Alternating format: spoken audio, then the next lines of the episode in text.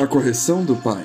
Corrige-me, ó Senhor, mas com medida, não com tua ira, para que não me reduzas a nada. Jeremias 10, 24.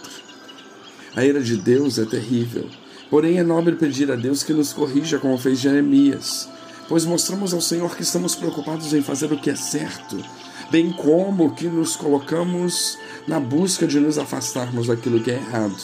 E Ele bem conhece a nossa natureza humana, marcada pela fraqueza e pela fragilidade, pelas tentações. O remédio contra as tentações concretizadas é o arrependimento e a contrição. Cair faz parte da vida, é humano, é esperado. Assim, por mais que doa ou que seja difícil, constrangedor e embaraçoso, é muito bom ser corrigido pelo Senhor. Cabe a cada um de nós aceitarmos as consequências sem melindre e passar por elas de cabeça erguida suportando tudo sem reclamação e nem murmuração.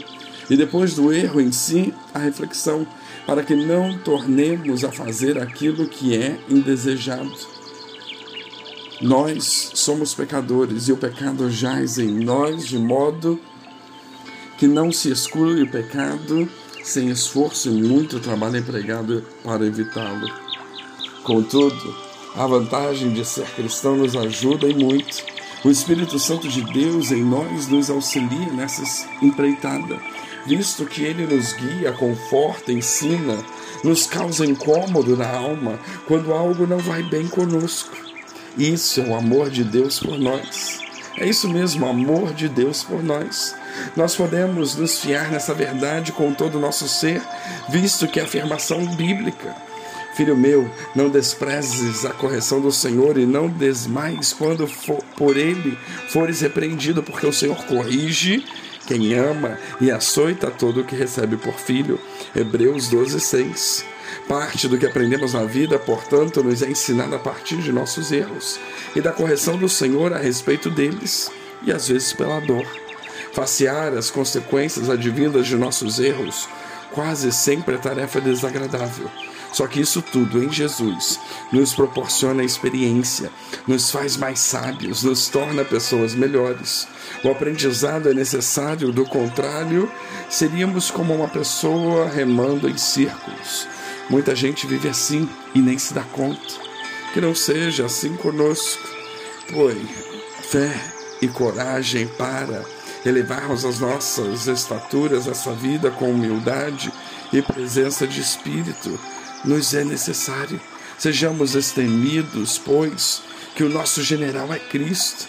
A vida é uma guerra e todos os dias lutamos várias batalhas com inimigos variados. Muitas são as nossas pelejas, mas o nosso maior e mais perigoso inimigo está conosco todos os dias, grudado na nossa pele.